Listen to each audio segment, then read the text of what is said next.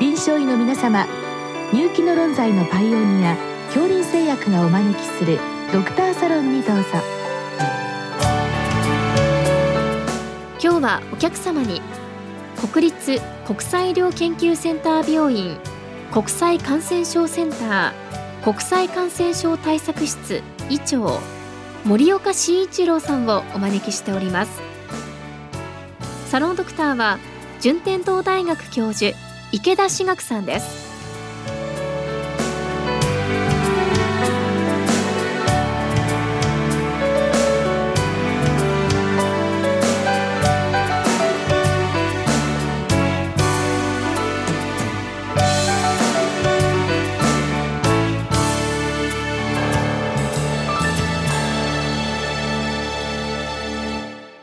この収録は2022年12月27日に行っております。森岡先生よろしくお願いいたします。よろしくお願いします。本日もあの COVID-19 感染症後の後遺症についてまあこれいわゆるロング COVID のお話だと思うんですけれども、えーとまあ、最近あのオミクロン株に変わったりですね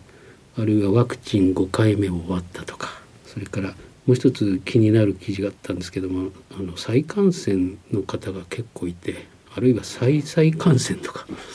まあ、そういったこう2020年ぐらいとはまあだいぶ様相が COVID-19 自体が変わってきてるんですけどもその中であのロング COVID っていうのは何か変化があるんでしょうか？あの新型コロナウイルス感染症の、まあ、急性期の病像っていうのもだいぶ変わってはきましたが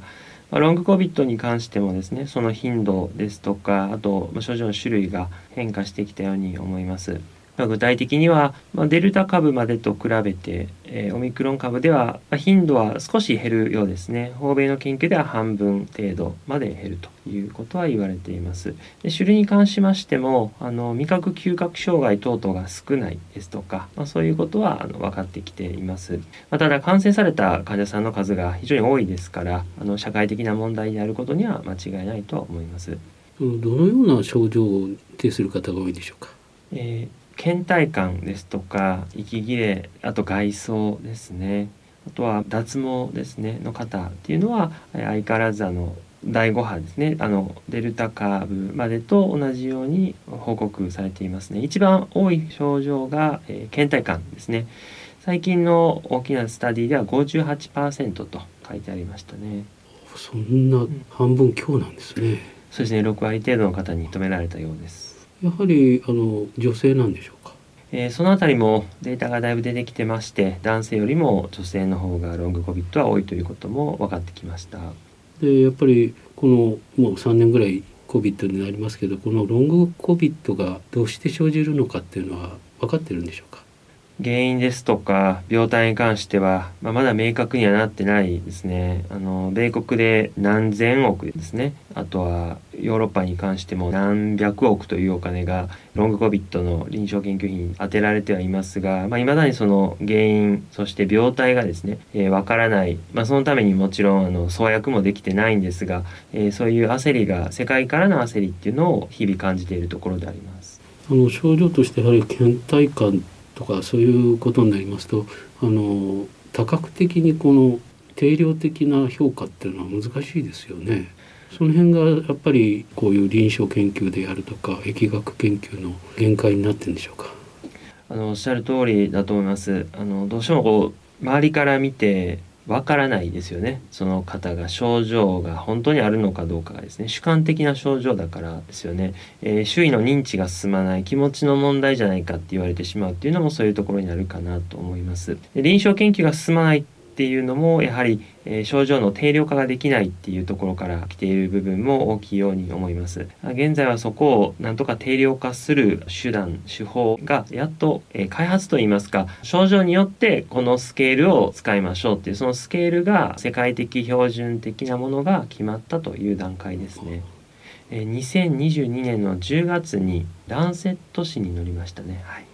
じゃあ一応現時点では世界中でその評価尺度を使ってまずは定量化していこうということなんでしょうか？そうですね。おっしゃる通りだと思います。はい。あの例えば倦怠感であればファティーグスケーリングスコアを使いましょう。で FSS っていうんですかね。そういうリストが、えー、できたというところでそれはあれですね。あのロングコビットの患者さんもそうですけれどもそれを診療されてる先生にとってもいいことですね。そうですね。少しあの時間はかかるかもしれないですが患者さんの症状が良くなったか悪くなったかを変化を見ていくっていう意味でもあの臨床現場でも使える評価項目かなとは思いました。なるほどそれでその患者さんもそのスケールを使って逆に自分がやはりこういう状態にあるんだっていうのを確認もできるわけですよね。そうですねおっしゃる通りですと思います。はい。それと、まあ、ご本人もそうですけどその周りの方々ですねああやっぱりそういうことが世界的にやはり認知されていてやはり我々もこれを気をつけなきゃいけないという少し社会的な見方の変化にもつながる可能性ありますね。おっしゃる通りだと思います。あとは客観的なマーカーですね血液のマーカーだったり、まあ、そのようなものとの相関に関して臨床研究が進んでいるところだと思います。なるほどじゃあそういった定量的なスコアリングと血液等の数字となって現れるものの、まあ、こう整合性といいますか相関を見ていくということですね。はい、そうですね、まあ、そういったものが出来上がるとですね例えばこの症状にはこういう検査値が伴っていてである薬を投与して検査値の変化と症状の変化が一致するかどうかとかそういうことなんですね。はい、あ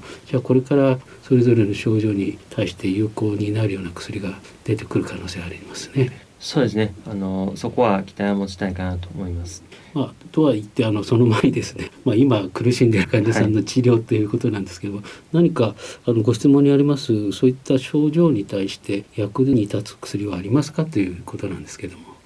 まあ、今は手探りで現場の先生方が診療に当たっているところだと思います。具体的には厚生労働省から出た手引きを用いて診療に当たることが多いと思いますがなかなかこの症状に対してこの薬を使うといいとかですねそういうことは記載されていませんのでなかなか手探りといったところですね、えー、漢方はその病態のメカニズムだとか原因がわからなくてもその症状に対してアプローチしますので比較的用いられているお薬だと思います。ただエビデンスっていう話では、えー、なかなか出てきてないっていうのが現実です。で唯一数ヶ月前に RCT で有効性が認められたのがハイパーバリックセラピーですね高圧酸素療法でした。高圧酸素療法をすると神経認知症状が良くなるというものでした。ただこれはなかなかこう専門機関でしかできない治療法ですからあの一般的にはすることは難しいかなと思います。あとは軽いニュースとしましては、パキロビットですね。商品名にはなりますが、えー、ニルマトレルビルですね。パキロビットを急性期に使用をすることで後遺症を予防できるんじゃないかという論文が今あのピアレビューに回っているところですね世界的にあのかなり注目されている、えー、論文ですね。パキロビットを使うと後々後遺症が出にくくなるんじゃないかという結論が、えー、出ていますからまあ、それがあの本当であればあの明るいニュースなんではないかなとあの個人的には思っています。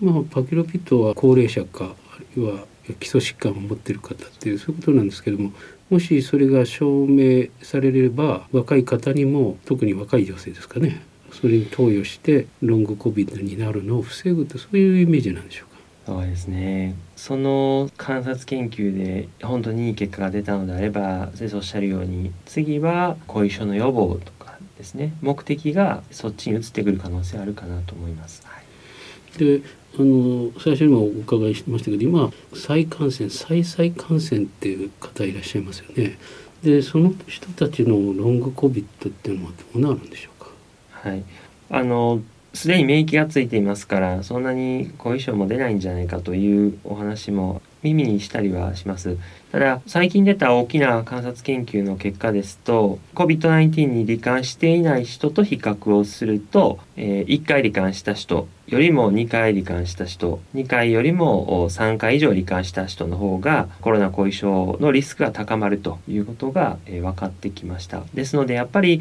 感染しないに越したことはないということは言えそうですねロングコビットの観点から見てもそういうことは言えそうということですね。じゃあその観点から見ますとあの1回感染した人でもやっぱりワクチンは打ってみた方がいいっていう考えですよね。あおっしゃる通りだと思いますあのやっぱり変異株の問題もあるでしょうしロングコビットっていう観点からしてもやっぱりワクチンは有効ということがある程度分かっておりますからあのワクチンは打って、えー、備えた方がいいように思います。それからさっきバケロビットが、まあ、ロングコビットの抑制につながるっていうことになれば例えば、まあ、1回もかかってない人が感染した時になかなか使うのは難しいと思うんですけど1回感染してで、まあ、ロングコビットみたいになっててでその人がまたもう1回感染した時はバケロビットを使う方がやはりロングコビットの症状とかあるいはその期間ですねそれを減らすっていう可能性はあるんでしょうか？あその可能性あるのではないかなと思います。ただ今後の検証は必要になってくると思いますね。なぜそういうことを伺ったかというと今のバケロビットの使い方がすごく制限されているのでなかなか若い方使えないですよね。だからまあさすがに1回目の感染でいきなりバケロビット若い方に使うっていうのは難しいんで2回目だったらいいかなとかですね。そんな考えをしたまでね伺ったんですけど。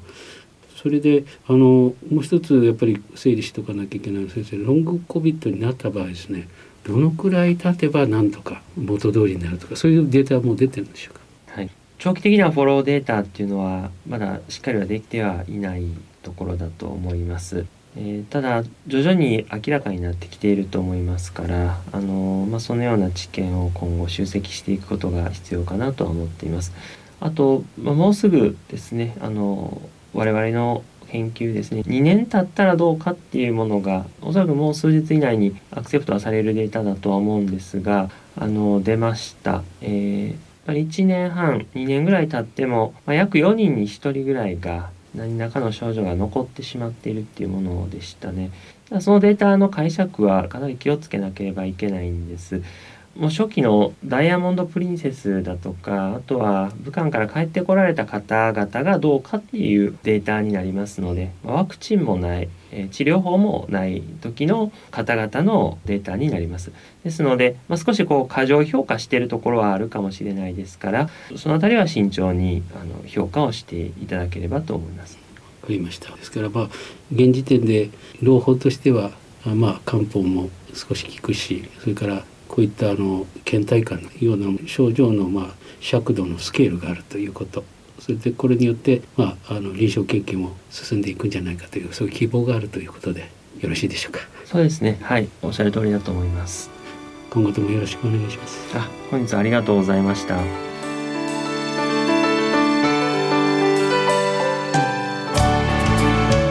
今日のお客様は国立国際医療研究センター病院国際感染症センター国際感染症対策室医長森岡慎一郎さん。サロンドクターは順天堂大学教授池田志学さんでした。